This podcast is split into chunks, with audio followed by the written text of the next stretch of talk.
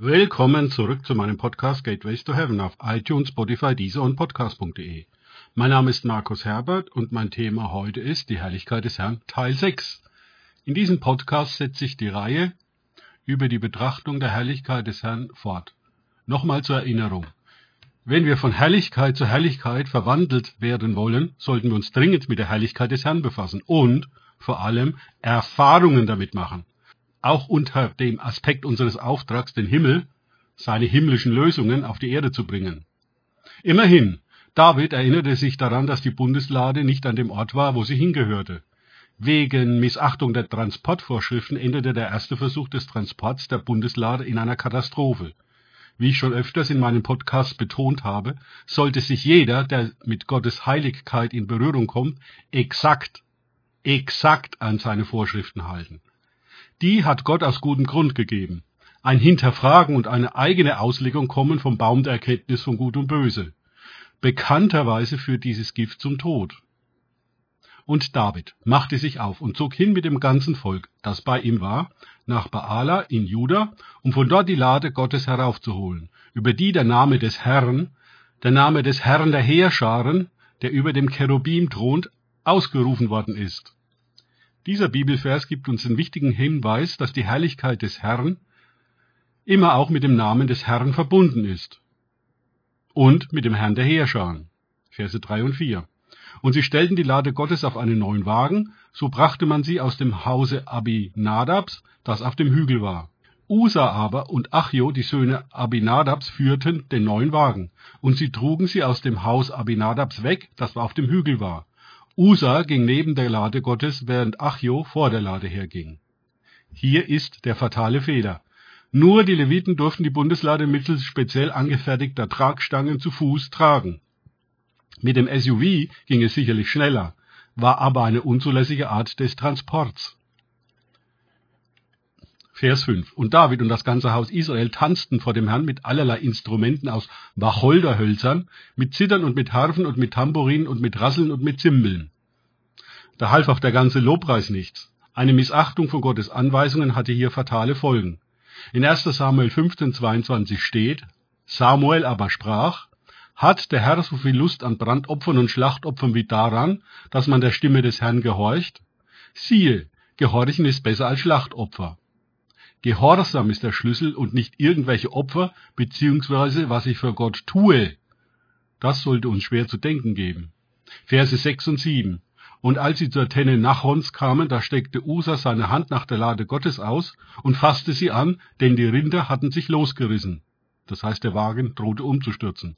Da entbrannte der Zorn des Herrn gegen Usa, und Gott schlug ihn dort wegen der Unerbietigkeit und er starb dort bei der Lade Gottes. Hier haben wir die Katastrophe. Zu Fuß, mit den Leviten als Trägern, wäre das nicht passiert. Außerdem wäre die Bundeslade mit Decken bedeckt gewesen und niemand hätte sie direkt berühren können. Verse 8 und 9. Und es wurde David heiß vor Schrecken darüber, dass der Herr den Usa so weggerissen hatte. Und man nannte diesen Ort Peretz Usa, so heißt er bis auf diesen Tag. Und David fürchtete sich an dem Tag vor dem Herrn und sagte, wie soll die Lade des Herrn zu mir kommen. Da ist guter Rat teuer. Ich vermute mal messerscharf. David ging nach Jerusalem zurück und jetzt hat er die Bedienungs- und Transportanleitung im zweiten Buch Mose studiert. Hm, Bedienungsanleitungen sind anscheinend doch für etwas gut. Vers 10. Und David wollte die Lade des Herrn nicht zu sich in die Stadt Davids bringen lassen.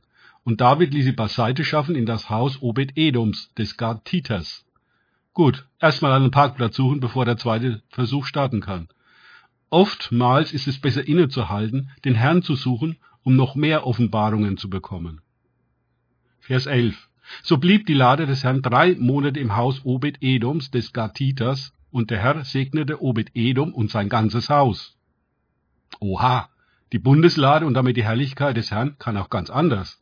In diesem Fall segnete Gott das ganze Haus von Obed-Edom. Gott ist ein guter Gott, doch seinen Segen gibt es nur zu seinen Bedingungen. Das erinnert mich an Jesaja 55,9. Denn so viel der Himmel höher ist als die Erde, so sind meine Wege höher als eure Wege und meine Gedanken als eure Gedanken. Leider ist das Gift des Baumes der Erkenntnis von Gut und Böse immer noch in uns Menschen wirksam. Wir meinen, wir wüssten es besser als Gott. siehe die Kirche heutzutage in ihrer ganzen Ohnmacht.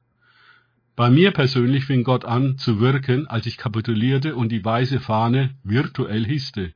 Als erstes entgiftete mich Gott von dem religiösen Geist in mir. Damit schuf er Platz für den Heiligen Geist. Wenn das passiert, dann erfüllen sich die direkt anschließenden Verse 10 und 11 aus Jesaja 55. Denn wie der Regen fällt und vom Himmel der Schnee und nicht darin zurückkehrt, sondern die Erde tränkt, sie befruchtet und sie sprießen lässt, dass sie dem Sämann Samen gibt und Brot dem Essenden, so wird mein Wort sein, das aus meinem Mund hervorgeht. Es wird nicht leer zu mir zurückkommen, sondern es wird bewirken, was mir gefällt und ausführen, wozu ich es gesandt habe. Aus eigener Erfahrung kann ich das bestätigen. Gottes Plan für mein Leben war und ist der bessere Plan als meine eigenen Pläne. Erst als diese in mir starben, konnte Gott seinen Plan für mein Leben umsetzen. Weiter mit der Geschichte aus 2. Samuel mit Vers 12 und dem König David wurde berichtet. Der Herr hat das Haus Obed-Edoms und alles, was ihm gehört, gesegnet wegen der Lade Gottes. Da ging David hin und holte die Lade Gottes mit Freuden aus dem Haus Obed-Edoms in die Stadt Davids hinauf.